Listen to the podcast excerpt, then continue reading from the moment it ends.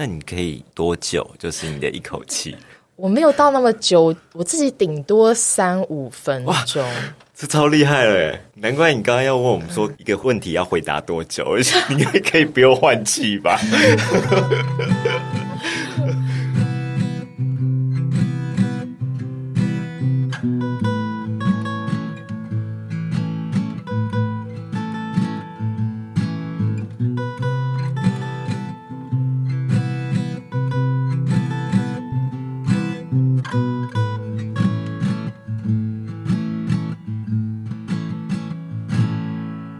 欢迎收听美好生活提案所 Plus。大家好，我是吴东龙。这是一个发现生活美好的节目，从设计观察出发，从产业、艺文、休闲和创作的不同主题，透过灵魂人物的探访，和我们一起分享，让生活变美好的人事物。今天我们的主题呢，叫做绿岛上的艺术与旅行。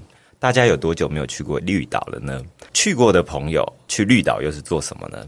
从今年五月十七号到九月十七号，在绿岛的白色恐怖绿岛纪念园区正在举办第四届的绿岛人权艺术季。那今年的主题是倾听裂隙的回声。我自己在上个月呢，也去了一趟绿岛，进行艺术与旅行的一个行程。所以今天我们邀请到两位来宾来和我们分享这一次的艺术季。一位是均匀制作的胡心怡，各位听众大家好，我是心怡。然后另外一位是这一次有参展的艺术家罗义军，欢迎君。各位朋友大家好。好，今天很高兴有两位非常有才华的女生来我节目当中，当然就是想要跟大家来聊一聊最近的这个艺术季啊。心仪是今年是第二次来制作，应该说执行这个人权艺术季的展览。我们常常会。把绿岛就认为它就是一个观光的地方，顶多大家会觉得那里有监狱啊什么的，大哥之类的会在那边这样子。所以我自己第一次去也是毕业旅行的时候，然后这次大概也是隔了二十年。那我之前听到心仪在讲。你们在举办这个时候，尤其上一回好像还是在疫情期间嘛？对，我觉得这个难度很高哎。呃，这个案子其实对我来说难度最高的地方是在于，因为它是离岛，对，所有的成本上面。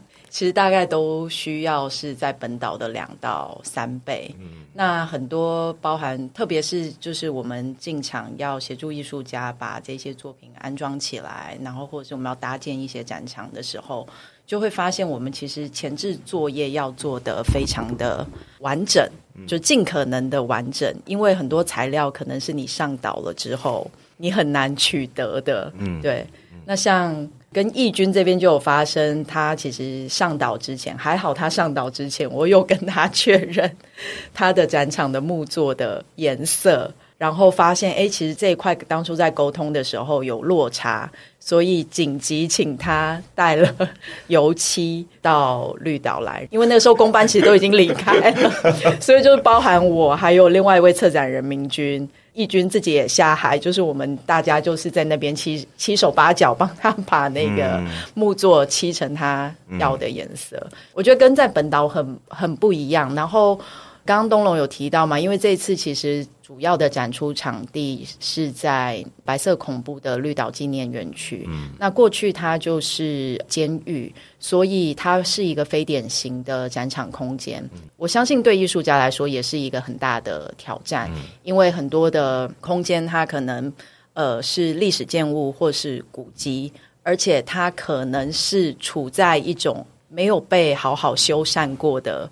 状况，嗯，对，所以在这样子的场地里面去，艺术家要去构思他们的创作，我觉得加成起来的事情会是很有力道的，因为他们以白色恐怖的这一段历史为主题，然后又可以在一个呃实际上发生过白色恐怖的这样子场域去再次诠释，然后再次展出的时候，其实那个力道是很强烈的。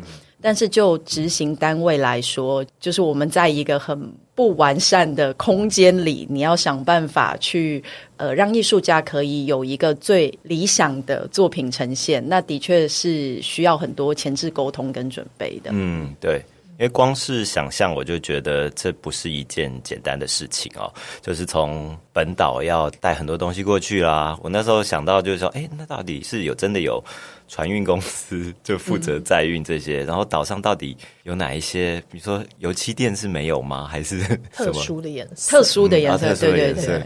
可能没有。另外一个想象是说，你上次跟我讲的时候，那时候还在疫情期间，我想说，哇，这个展览开幕了，但是大家没有办法过去，对不对？对，这也真的是一个非常尴尬或者很微妙的一个状态啦。那今年是有相信有一年的准备时间，把这个展览准备好，但是。绿岛大家去好像都是去玩，但是你要把这个看起来比较严肃的议题，让大家透过这个展览更了解过去发生的一些历史啊。你觉得在当初在规划的时候，还有包括你们在找策展人，这一次的策展人是东海大学美术系助理教授蔡明君教授，这些想法站在一个像是 leader 的一个角色，你是怎么去想这些事情？嗯，因为有二零二一年的经验，那所以那个时候在。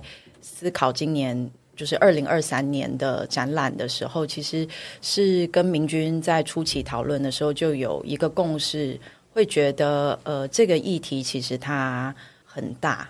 然后它有非常多不同的观点。我们想要跟过去不一样的地方是在于，因为以前面三届其实都是单一的策展人，那所以今年就希望是以明君为主，但是他也另外邀请了两位比较年轻的策展人一起加入，然后希望是用策展团队的方式。其实我们就是希望让讨论白孔议题，或者是呃绿岛当地的。这一个议题能够有更多多元的观点加入进来。那第二个是，其实这一次艺术家的挑选上面，在跟明君讨论的时候，也是希望能够让很多可能过去不是以白孔历史为主要创作题目的艺术家可以加入，也尽可能让年轻一辈的艺术家能够参与进来。那主要的原因是，其实我们观察到。呃，现在年轻一辈二三十岁的这一些年轻人，其实大家开始有意识，对于白孔历史，想要回头去追寻，就是到底真相是什么，或者是说到底发生什么事情。所以，包含像陈文成基金会，他们其实每年的暑假都有办人权之路这样子的一个夏令营，然后就有非常多可能高中生或是。大学生想要去参与，因为这是一个很好的机会，可以跟呃这些受难者前辈面对面，亲身听到他们的故事，然后以及呃走在绿岛的人权园区里面，过去的这些监狱里面留下的这些场景。对我跟明君其实一开始一直在讨论的事情是，艺术到底能够为这段历史做什么？那我们共同相信的事情，其实是艺术它。他的转译的这个能力，以及透过这个转译有机会去疗愈人心的，那他也有机会是可以让这个议题透过艺术家的创作被触动之后，它发生出来。所以，我们有点像是希望大家一个带一个。像义军，比如说他做了这个题目，他有机会透过他的工作坊，透过邀请更多他的朋友一起来参与的时候，那大家对于这一个艺术季，或者是对于这个题目的讨论，其实就会往外扩散。那这个是我们希望能够让艺术季去面对大众。当然，有一个很重要的部分是，这个艺术季他也要面对这一些受难者前辈。可是，想要让这些受难者前辈呃了解的事情，是我们希望透过艺术去把他们发生过的事情、他们经历过的事情，其实是去保留下来的，然后让更多人知道。听起来真的肩膀。蛮重的，就是要做这个展览的时候，因为之前你在跟我提的时候，我就觉得说，哎呀，我真的很好奇，过去在岛上的这种艺术季，好像都是比较呃，就是去旅行啊，轻快的，如果说像日本这样子，所以今年呃，心仪邀请我，让我有机会去到这个岛上去感受久违的绿岛，然后去感受艺术跟旅行啊。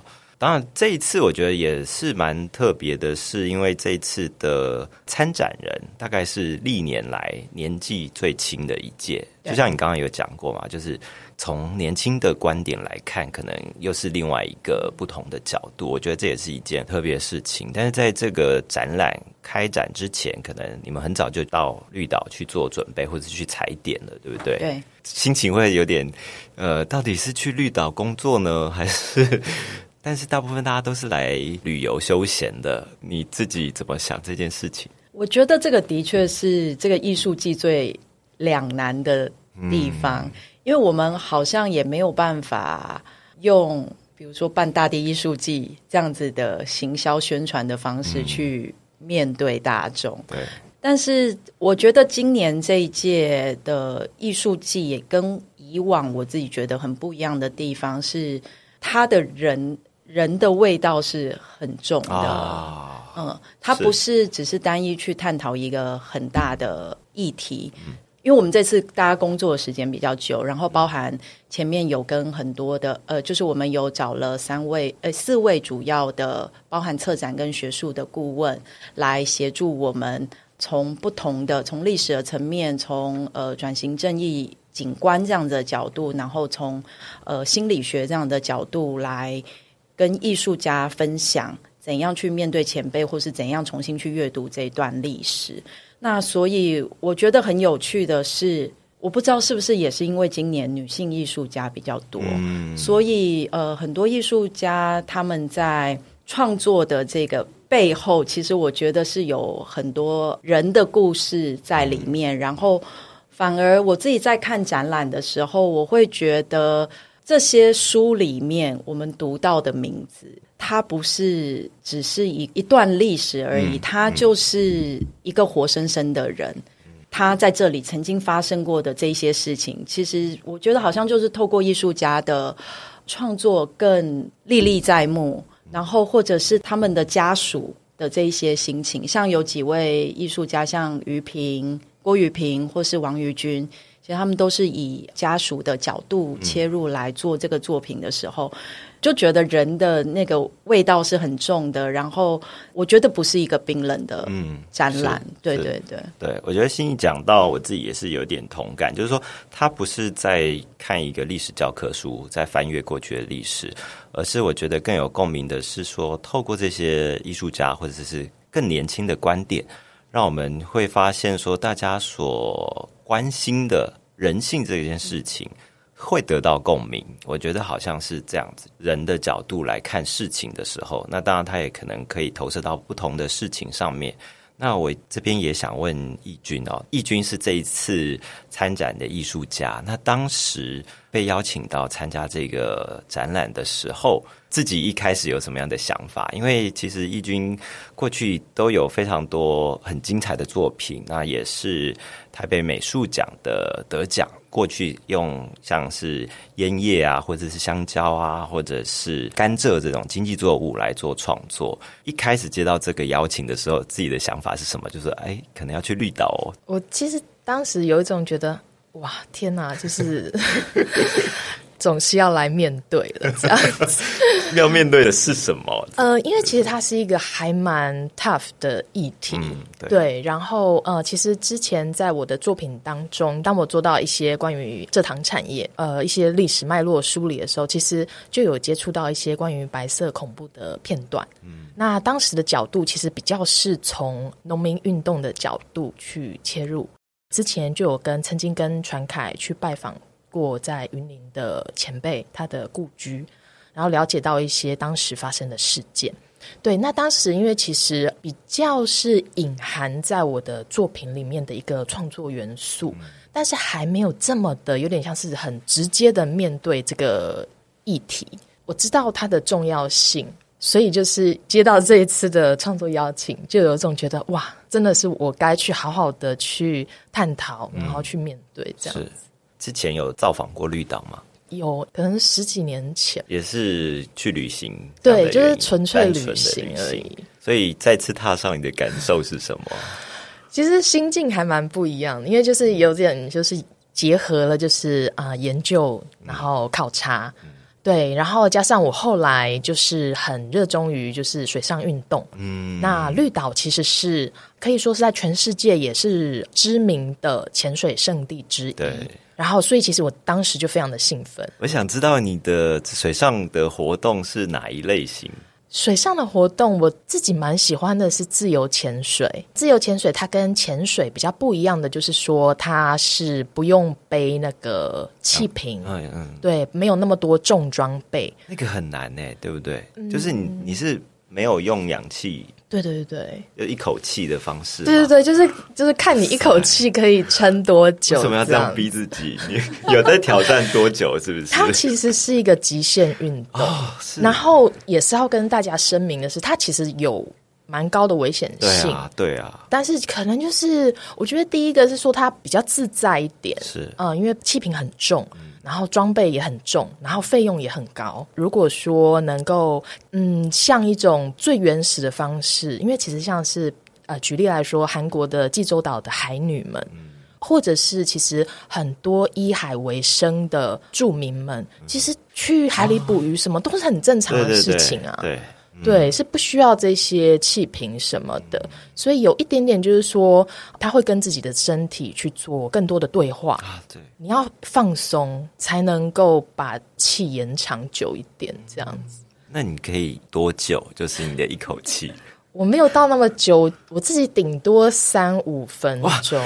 这超厉害了，难怪你刚刚要问我们说一个问题要回答多久，而且你可以不用换气吧？哇，这很厉害，这要训练对不对？呃，对对。但是我们这一集不是讲那个水上运动，就会穿插，会穿插，让大家去绿岛的时候，就是有很多不同的行程安排，会更丰富。那心仪自己讲一下这个水上活动，你自己的体验是什么？去年八月我们一起去抢刊的时候，我就是去做了一个。很时髦，现在很时髦的水上活动是那个 SUP，对 SUP 立桨嘛，我这次也有去。对，因为以往在台湾我知道的 SUP 大概都是在比较近海，或者是像日月潭那种比较平静的湖啊这一些地方。上次我觉得最有趣的地方，其实是我们去做 SUP。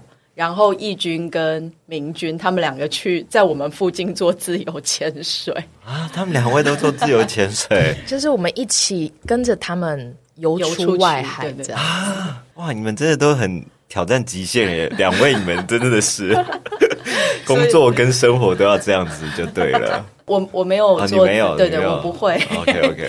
但是就是因为我带小孩一起去，然后还有我另外另外一位同事，他不太敢下水，所以我们只能选择 SUP。可是因为可能也很久没有没有去做水上活动，然后就像义军讲的，因为那个绿岛的那个天然环境，我觉得真的是很棒，特别是。我们八月那时候去，天气又很好，然后那种一望海、一望无际的那个感觉，是真的很疗愈。嗯，所以你刚刚前面在问说，每次去绿岛，到底心情是工作还是要去旅游？这个好像有一点点难拿捏，但是我想我们都是很善于就是工作跟旅行去把它想办法结合在一起，只能结合在一起了。对，好像都是一种自我疗愈吧，工作跟旅行都是一种疗愈的方式。对，那如果讲到义军。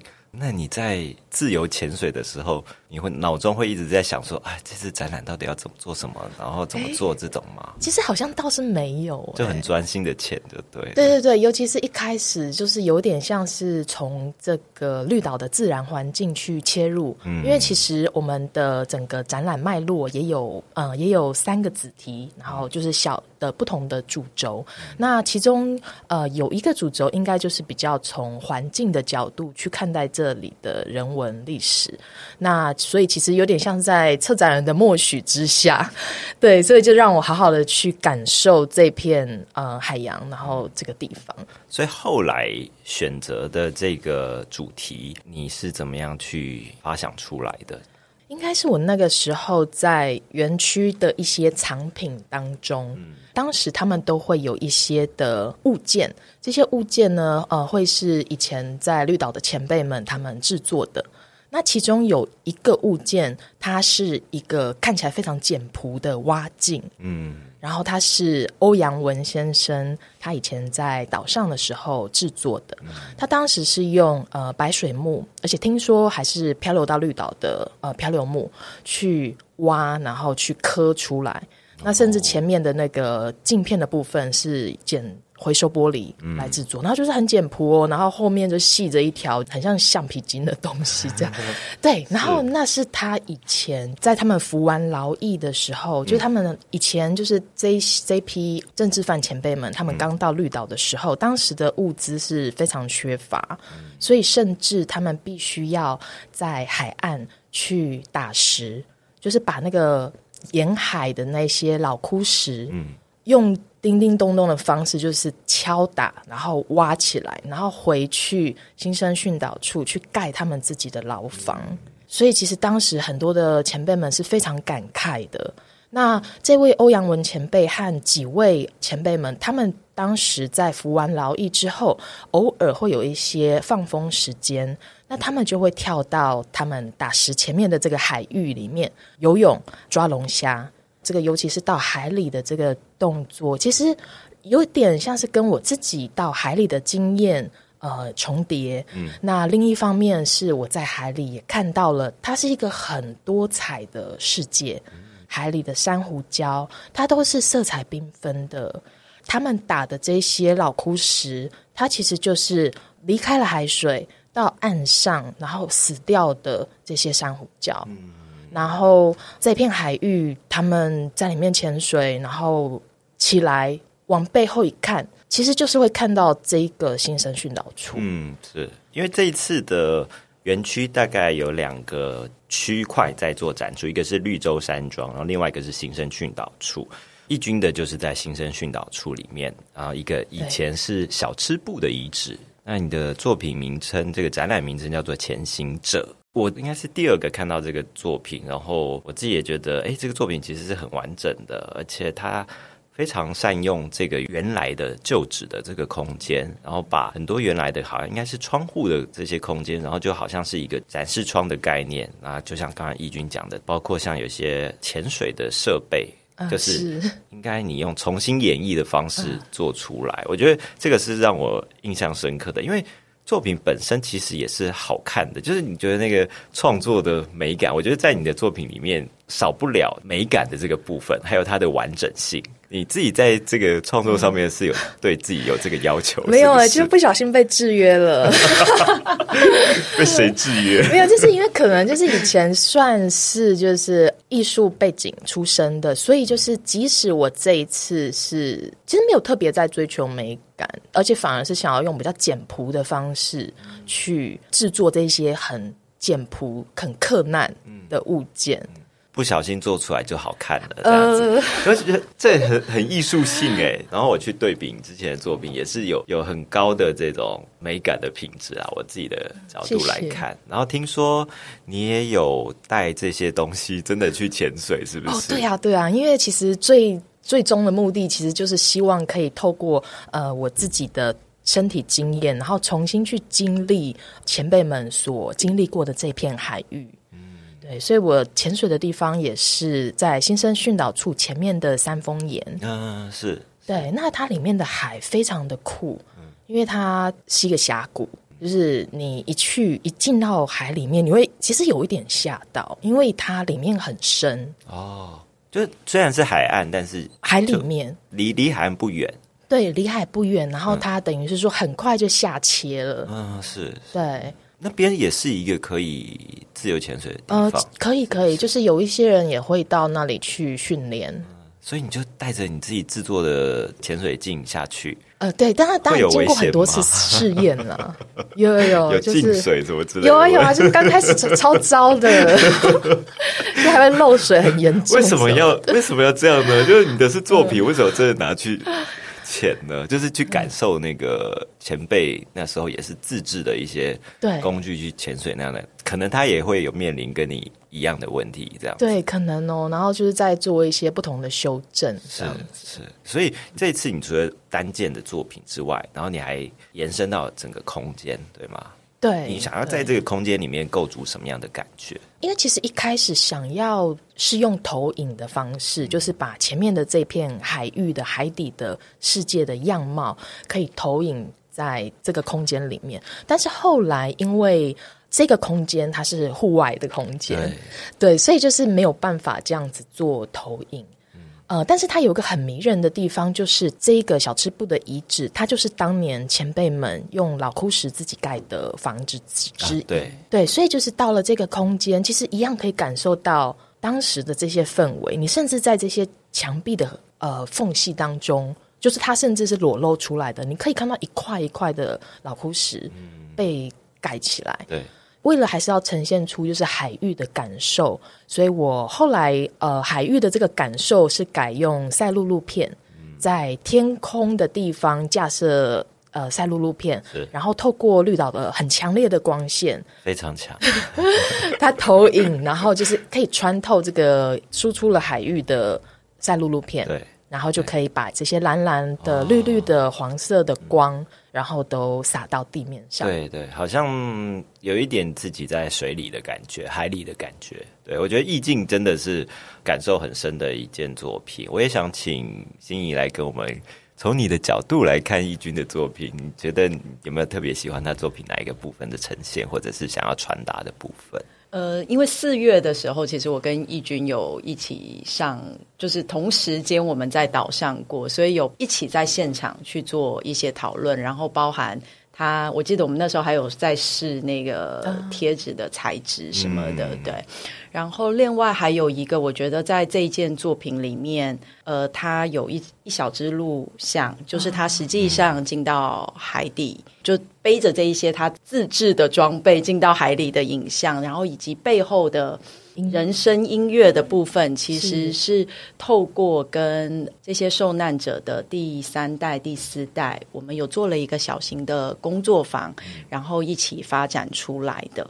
这边我觉得也可以让义军多介绍一下，因为我参与到那个过程，其实我觉得是很动人的那个部分。对啊，跟我们分享一下。因为刚开始其实会希望在这个空间里面有一些韵律的东西出现。嗯，韵律的东西其实是有一点结合到呃，我之前也蛮关注的，就是关于身体的劳动。身体的劳动的时候，其实它有很多的身体节奏。那它有的时候形成了一个韵律，比较诗意一点的想法是，呃，这些韵律、这些节奏，它形成了一个长时间的时间下，然后它就可以成为像是音乐一样的旋律。所以，呃，当时我就请了一位好朋友，他是是一位音乐人，叫赖宇桥。那我请他，然后跟我一起，呃，和前辈们的后代来去做一个工作坊。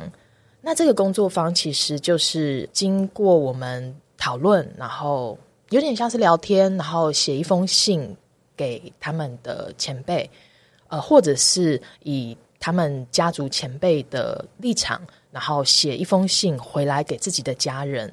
这个书信的过程中，我们去引导他们，也其实有点像是一个合作。呃，其实工作坊真的还蛮酷的，因为它是一个双向的过程。就是我们第一次的工作坊的时候，是邀请大家就是写这个信。那这个信，呃，我们再把它浓缩一点，会有点像是一个诗。那我们套入了一首歌，它叫做《Danny Boy》。它这首歌是一个爱尔兰民谣，它其实也是在说离家远去的游子在外很多年，然后母亲很思念他的这些心声。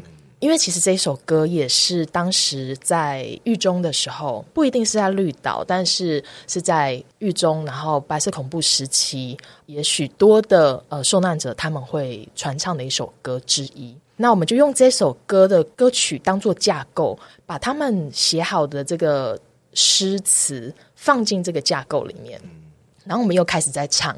那我们比较熟悉这个旋律了以后，我们在第二次的工作坊的时候，又在重新的谱曲，用他们写的每一个人写的词，然后再重新谱曲。这个时候，每个人其实他们得到了就是一个一小段自己完整的词跟曲的创作。那又在最后的时候，雨乔这位音乐创作者。有点像是到每一个参与者的身旁去倾听，就是说，哎，他们写的歌词里面，他自己很有感，然后觉得很动人的部分，有点像是把它摘录下来那一句，每一个人这样子一句两句，最后把它串成一首歌。所以就是它是一个很双向的互动的共创。那这首歌里面其实带了很多他们除了对以前的长辈的想法或怀念，因为譬如说有有的人会说，呃，觉得你们都是美好的理想主义者，也有创作者就是家属们，他们是以他们受难者前辈的角度，希望这些还活在世上的同辈们。当时发生事件的同辈们放下，我已经原谅你之类的，对，所以其实它里面有很多很动人的故事在里面。在现场是可以听到这个音乐的，对，现场呃，我把这个音乐，然后也结合了呃，在绿岛的海浪声，还有打石的时候所发出的声音，把它这样子呃重新编辑成为这个展场的背景音乐。顺着晨风飘荡。轻轻折起一直空白的思念，倾诉无人说的苦痛，我想不起。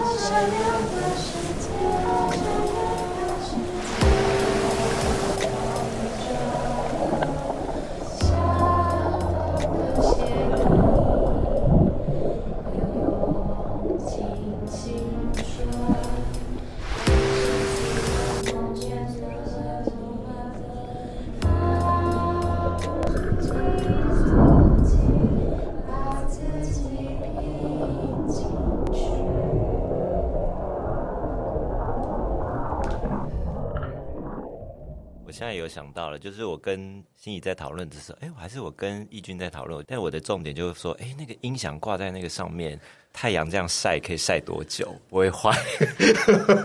我们有特别挑选是户外用的。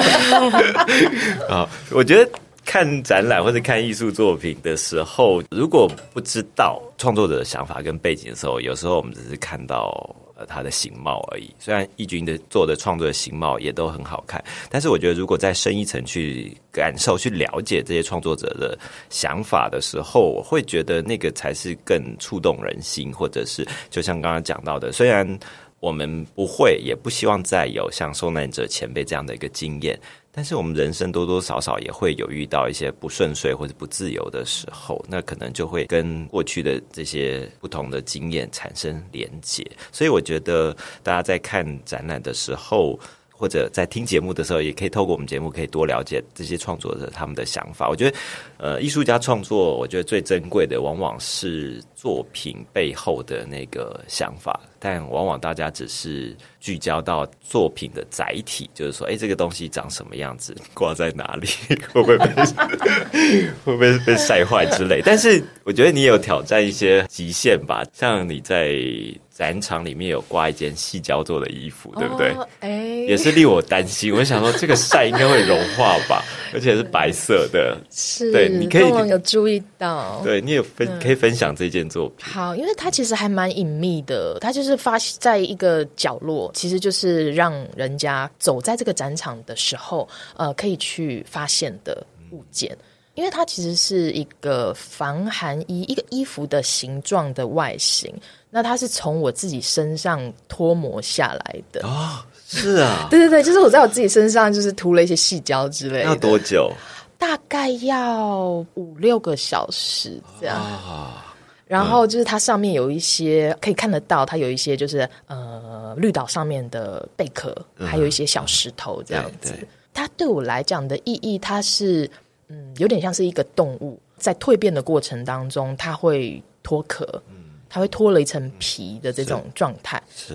嗯，另一层意义也是有点像是，因为其实这些前辈们，我想象他们在这个地方去服劳役工作的时候，除了身体上受的这些折磨，在烈日下，其实都脱了好几层皮之外，其实他们经过绿岛的这一段期间，其实真的也都是死了一回了。对，所以在义军的作品里面，真的。还藏了非常多的细节啊！你如果不讲，我们真的不知道是从你身上脱模。脱模很痛吗？啊，不会啊，就是只是要小心，就是一直不能动之类。对，所以你为了这个这次的展览，在绿岛上面待了多久时间？呃，我们前前后后会去场刊。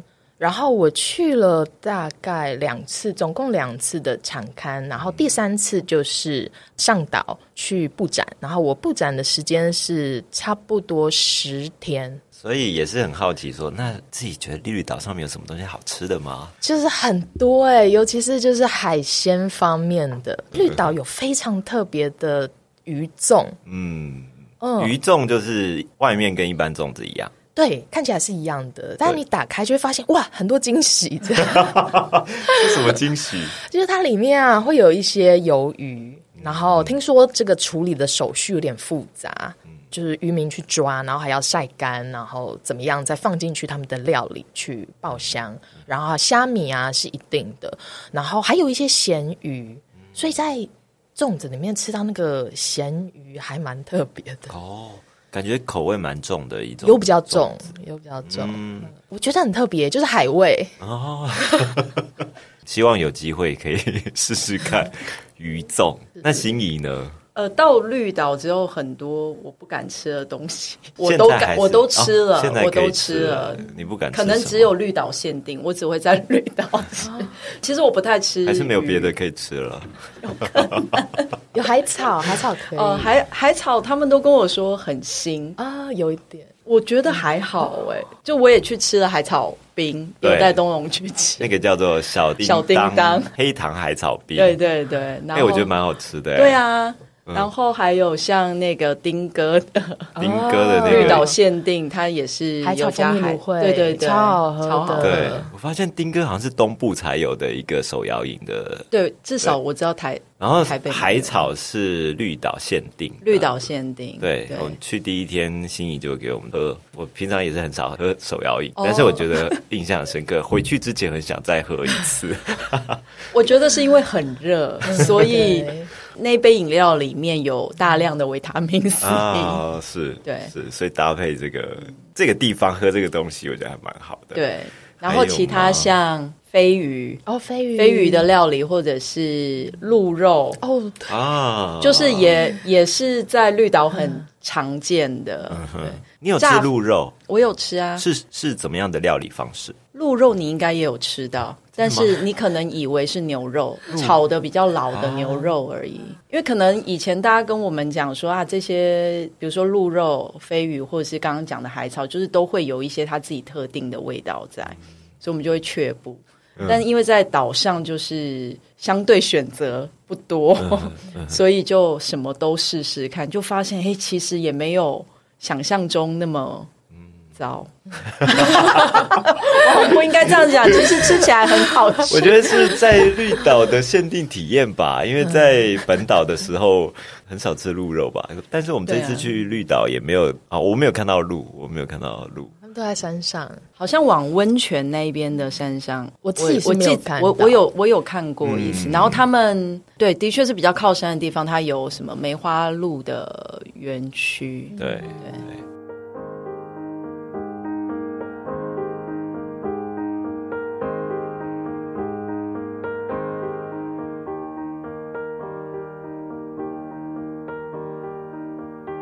回到这一次的这个展览是大概有四个月，我觉得时间很长，所以我刚刚担心义军的那个展品是很正常，中间要回去修复一下吧？对，会去看一下作品。他已经先经历过第一次的台风，台风了啊！台风也经历过，有有有，真的很紧张。对，因为毕竟我的作品是在半户外的空间，真的是半户外，光是那个投射海的那个在录录片，录片就不知道很担心会飞走还是什么的。对，怕它会破掉之类的。嗯，是户外办这个展览，心仪现在已经算是全台湾最有经验的这个执行单位之一了吧？我只是知道会有很多奇怪的状况要面对。你觉得最最难想象到的状况是什么？东西被偷？会吗？在绿岛还会被偷？对，东西被偷，因为有被吓到了感觉。他们不只是作品的部分，就是包含我们一开始，因为有一些艺术家用电视啊、数位相框、音响这一些，我们都会觉得那个怎么搬得走，但是馆方就会再三提醒我们，这些设备你要。想办法把它固定好，然后我们自己是会提醒艺术家说，你们的作品要是像在半户外的，最好是可拆卸式的，就是怕像台风来的时候，可能这些东西，呃，我们现场的工作人员要可以先把它们收进去。是，呃，义军的展览是在户外嘛？当然，其实也有在室内的作品，对不对？我也想请心怡来跟我们分享一下，以你自己的角度，你在这一次二十二件作品里面有没有特别想要跟大家分享，或是你特别喜欢的作品？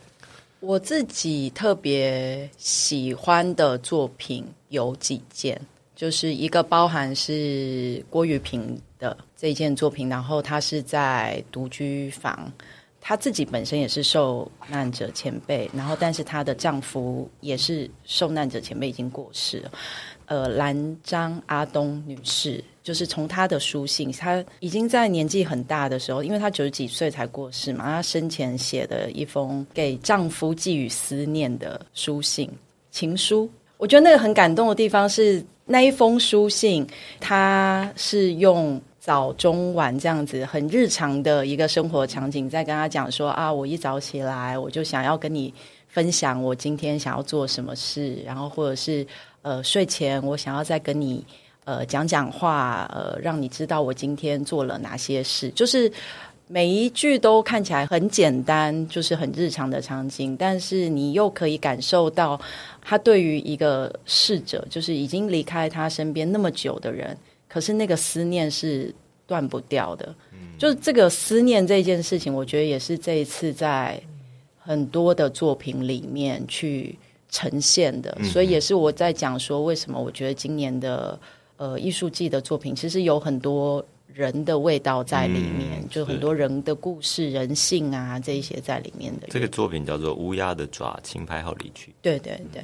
然后我有问于平，就是这一个标题，它的主题的意思是什么？他说从日文的俚语回来是说，时光终究会消逝，时间消逝之后，其实这一切都会慢慢的淡去。嗯，然后有一种轻描淡写，但是有很多的无奈在里面。那所以他其实，在空间里面的陈设，他用了很多他去各地收集来的衣服。然后去重新拼拼贴，他把它拆了之后，然后再把它拼组起来。因为其实衣服是最贴近我们身体的部分嘛，所以它有点像是透过这个重新拼组的这个动作，一方面又把这些布料变成是一个。画作展陈在独居房里面，那另外一个部分，我觉得又其实是很赤裸的，把你身身上发生的这一些事情，有点像是要展示开来让大家看。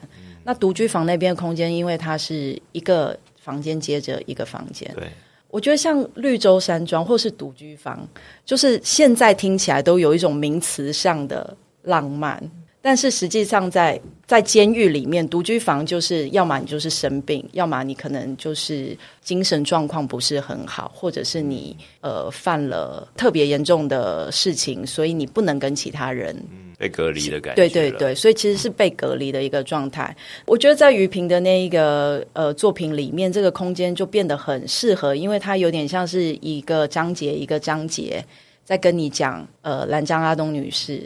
或是所有的这一些受难者家属，他们怎么经历过他们挚爱的人离去之后的那个生活？嗯，然后我记得我们有讨论到一个部分，是因为包含现在这一些家属很多，也有很多他们的那个叫什么访谈的记录被留下来，可是这些女性她们表现出来的坚毅，其实是一种不得不。在那个时代，他们都还非常年轻，可能才二十出头。然后他可能也不是跟他的先生真的是生活过很长久的时间。嗯，可是，在这种呃，先生被抓走了，离开他们了，那他可能为了小孩，为了他自己要再继续生存下去，那个坚强是必须要跟出来的。对，那我觉得这个是我看了雨萍的作品。之后最感动，然后同时也觉得有一点难受的地方啦，就是在在那个场景里重新再回去想想这些事的时候。是。然后另外一件，我也想要推荐吴玛丽老师的作品，我是高潮。我是高草。那玛丽老师她在很前期，我们在做共学的时候，其实她很快就决定要以高草这一个相对来说是一个知名度比较低的受难者前辈。他之所以选择他的原因，有一部分是因为，呃，他想要利用这个形象去表现出来说，其实这一些受难者里面，政治受难者他有不同的样貌在，并不是所有的人可能都是我们想象中，就像刚刚义军有提到的理想主义者，或者是很英雄主义这样子的人，也有很多是有点偏向是无辜的人，像就像高潮这样的形象，他可能。就是一个年轻的学生，女学生，她参加了读书会，然后对于很多事情，其实她都还是在一知半解，然后被牵连，被抓了进去。我觉得玛丽老师她把那个八卦楼的，应该是说整个走道，当做是她作品氛围呈现的一个部分，所以他用了三个疑问句来问大家，就是。什么才是自由？然后，呃，到底谁可以来帮我们决定这些？就是自由是什么？会让我们觉得很贴近，因为他在讲的这些事情，其实，在我们当代的处境里面是可以被相呼应的。我们现在在高举正义，在高举自由的同时，嗯，但是这个只是一个口号，还是说我们真的切身理解到了这些事？然后。最后一个我想要推荐的是，呃，蔡崇隆导演，还有阮金红导演跟呃一位声音创作者石敏介他们共同合作的，就是呃历史里的义工。刚好最近蔡导的他去年。拍的这个纪录片《九枪》得到得到金马奖，对对对，纪录片。纪录片对，然后是以越南逃逸的这个义工阮国飞的故事作为一个基底。嗯，因为蔡导其实是二零二一年那一届，我们就有邀请他来，然后因为他长期其实就是有在关心新住民跟。义工的问题。那个时候，其实，在跟上一届的策展人讨论的时候，是会觉得，其实绿岛的这个处境，或是当初这些前辈他们被关在绿岛的这个处境，就是一种隔离的感觉，很像这些义工。虽然他们好像某种程度上是抱着一种想象，是想要。来一个对他们来说可能相对富裕的国家赚钱，他要养家这样子，就有一种你知道被拔了根，然后被放在台湾，必须禁锢在一个对对对禁锢在地区，对没错。然后实际上他们的工时是异常的长，工伤的比例其实是非常非常高的。嗯，那为什么他们要逃跑？我觉得是。呃，不管蔡导他在那个《九枪》这部片里面，或是在这次作品里面，其实他都想要去提出来的一个问题。我们常很片面看到说啊，他做了这件事是不对的，可是我们不会去追究说背后是不是体制上的一些错误导致这样的结果。那包含像义工他们在台湾的处境。很深切的是，我们很需要这一些人力。我们在讲缺工，所以我们很需要这些大量的呃相对廉价的人力在台湾协助我们做这些基本的建设。可是我们是看不起他们的，我们是歧视他们的。蔡导在跟我讲说，其实他本来很担心说这个作品他要放在今年的艺术季，他本来是很担心说会不会很突兀或者是什么的，所以他用了一些转换的方式，就是不是直接纪录片呈现在展场里，而是他把它拆解成两个部分，一个是看护工。护工，然后另外一个是劳动的这个义工的部分，所以他在前面有两个小的房间，是分别去打造出像是呃看护工他们的平常居住的环境，或者是义工呃居住的环境。我进到那个展场，其实我很讶异的事情是。那个场景跟在监狱里的这一个环境，它没有违和的感觉。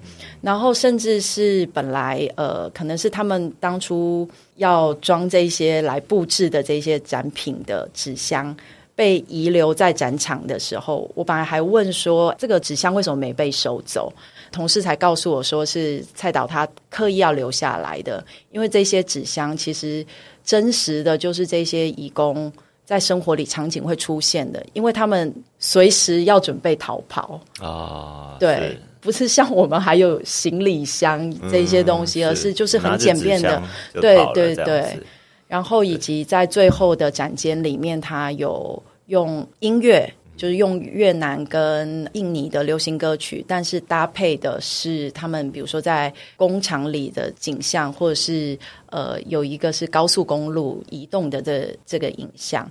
那他希望透过这些音乐，其实要传达出来是这一些人离乡背景在台湾，其实让他们能够去想到家的，跟家乡有所连接的，其实就是这一些音乐。我觉得像玛丽老师或是蔡导，其实他们都把整个这个八卦楼这种长形的监狱的走廊的空间运用的很好，变成说作品其实它不是只是在单一一个展间里面去发生，而是这整个场景都是他作品的一个部分。所以我会觉得走在这两条走道上，那个对我感觉真的是很。很震撼。嗯，如果大家有机会登岛的话，我会觉得刚义军的一定是新生训导处不能够错过的作品。嗯，对。然后如果在绿洲山庄的话，我就会十分推荐，一定要去看刚刚郭玉平的作品，是在独居房，然后以及八卦楼的吴玛丽老师跟蔡崇龙导演他们的作品。是，我觉得这一次去看这个艺术季，我对我来来讲蛮大的收获，就是认识到很多不同的艺术家。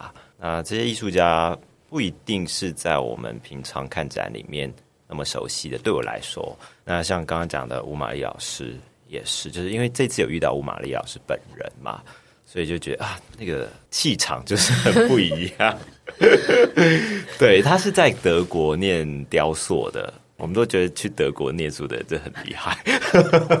这一次还有一个最小的创作者，她是十一岁的小女孩，然后在妈妈的陪同之下，妈妈是蔡婉璇啊，然后一起做一个创作。我想心怡也是一位母亲嘛，之前也做很多关于艺术教育的事情。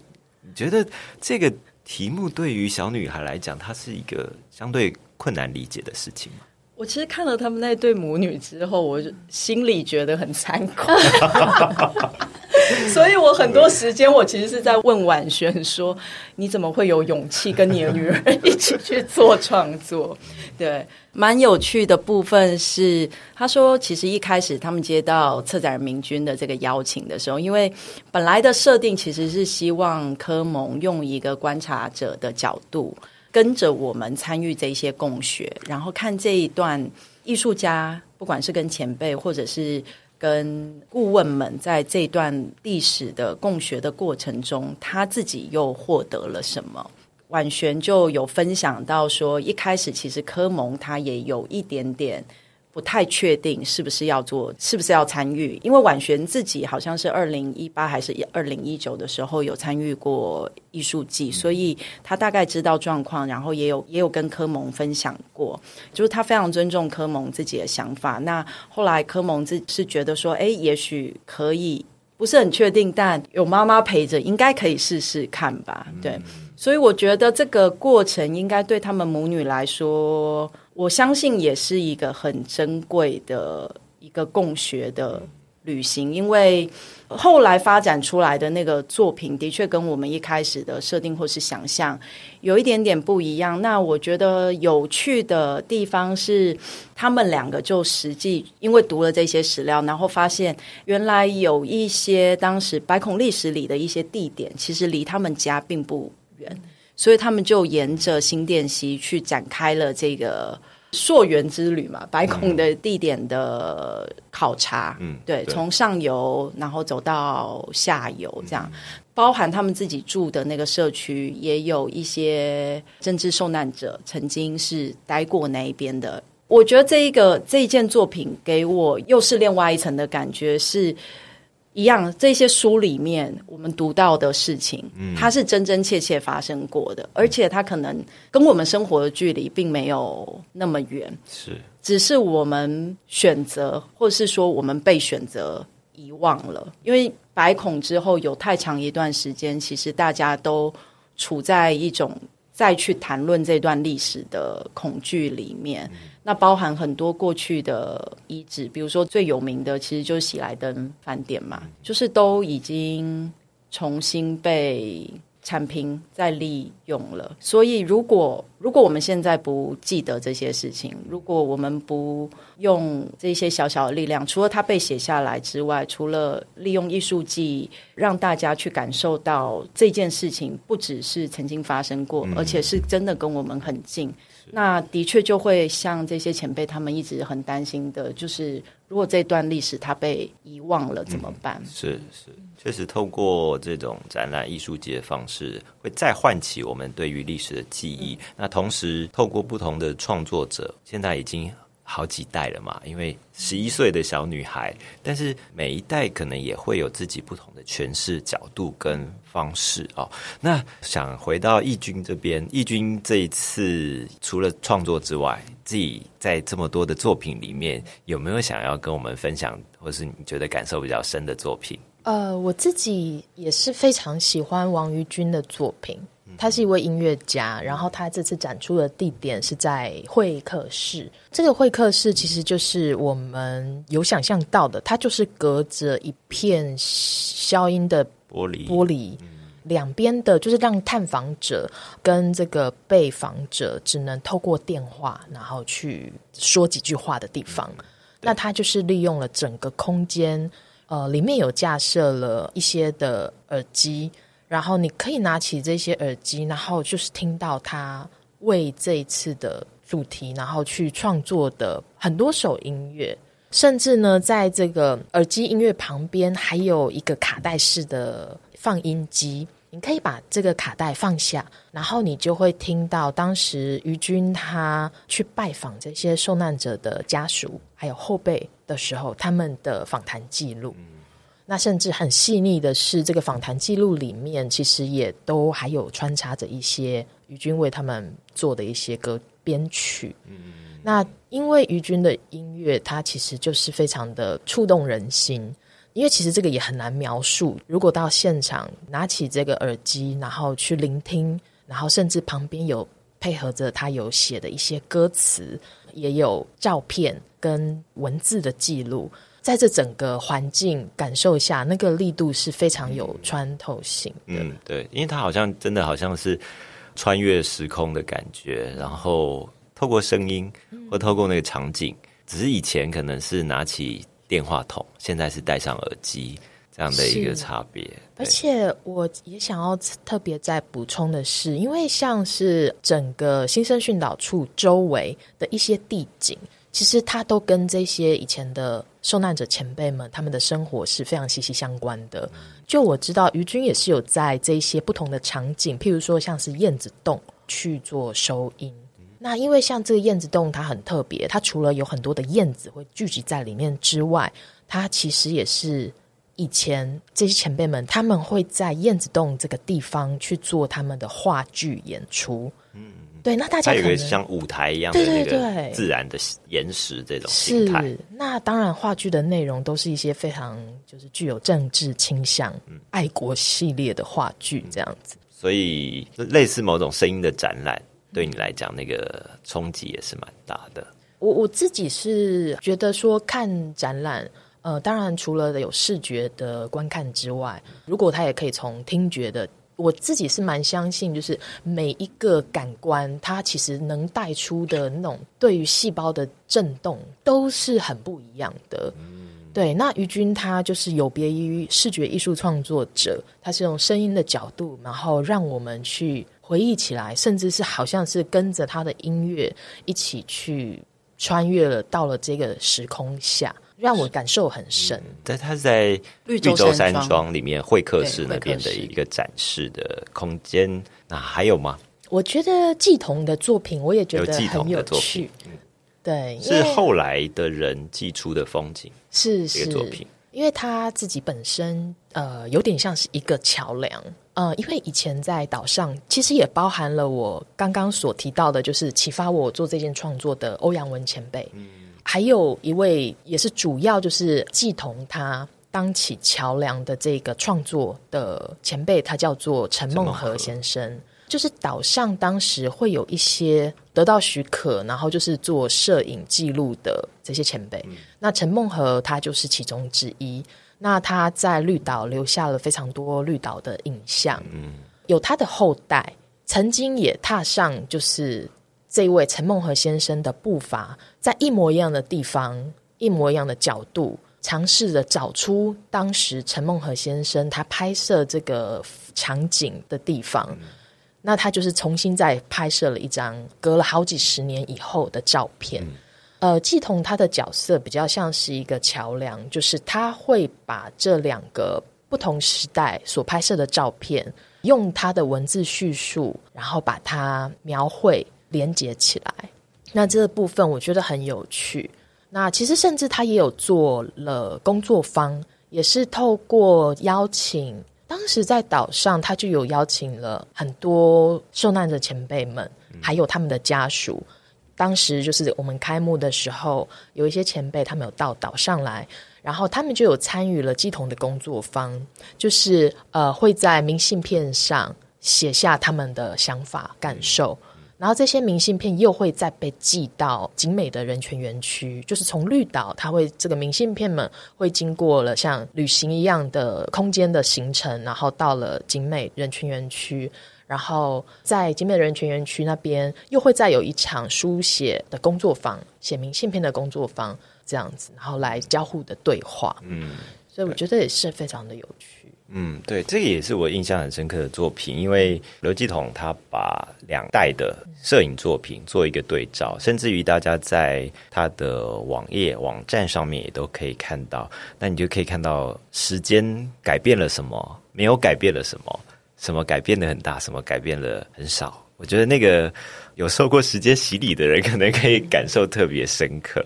我觉得这个影像，像刚刚讲的欧阳文先生的作品，我自己也是看了，觉得很深刻。是因为虽然他是用黑白照片，但是我们还是非常敬佩那些摄影前辈，他用非常简单的色调，然后在构图的力道上面啦，或者呈现出来的感觉，都是好像现在很少看到的那种。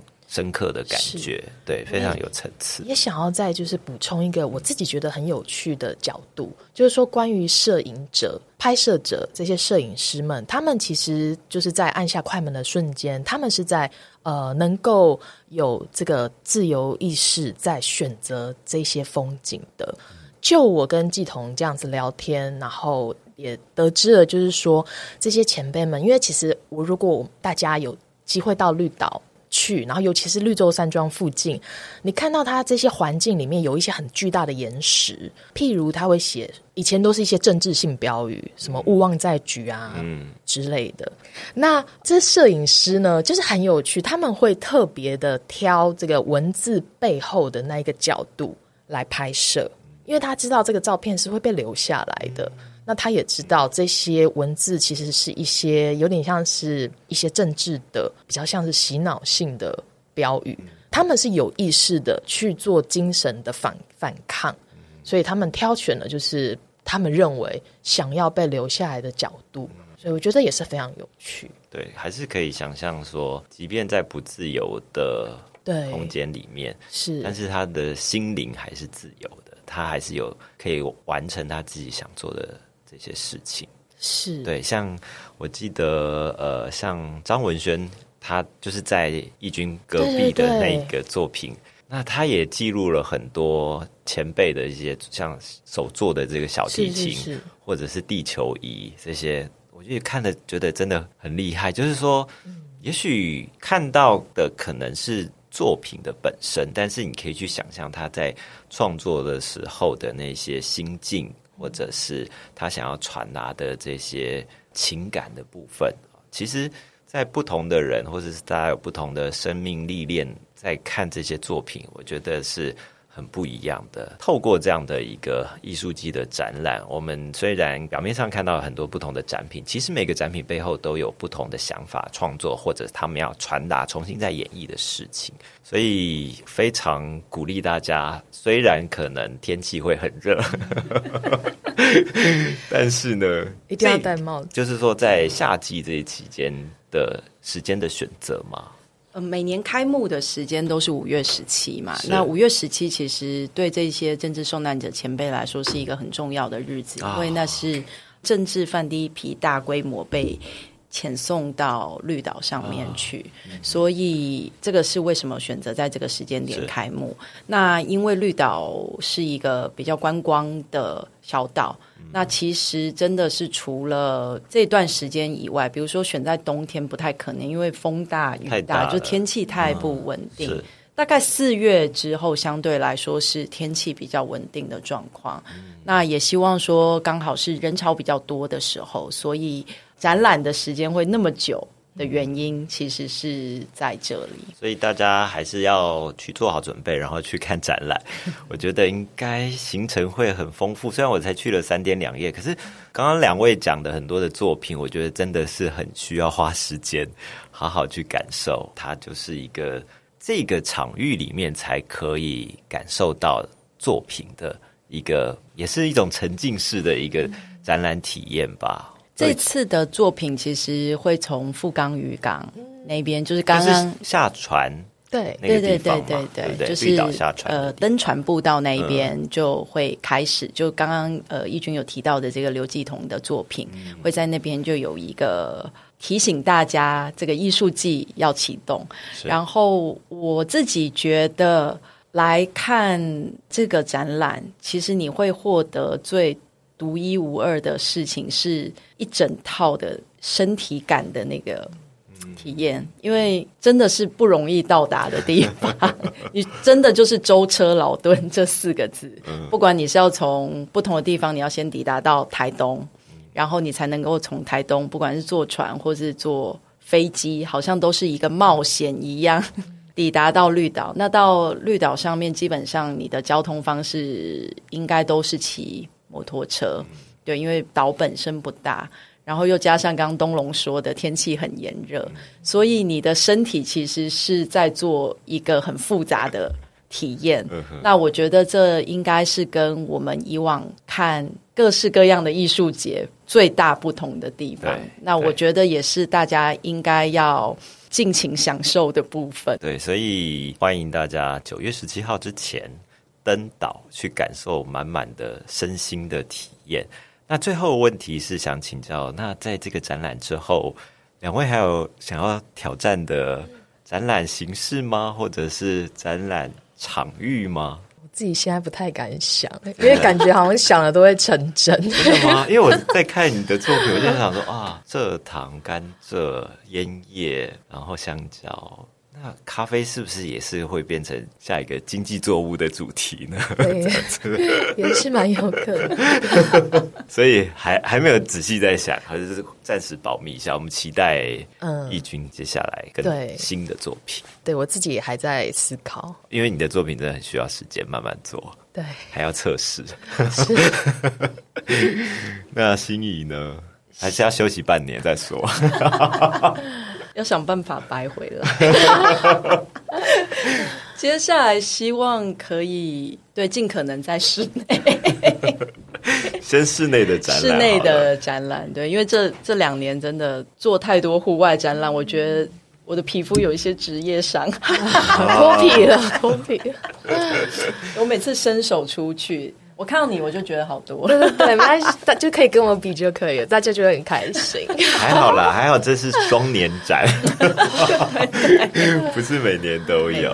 好，那今天非常谢谢两位来宾跟我们分享这一次的展览非常精彩的地方。如果大家喜欢这一集节目的话呢，可以给我们五颗星的评价，或者用小额的赞助来支持我们，继续为美好的生活提案。那我们就下次见，谢谢两位。谢谢。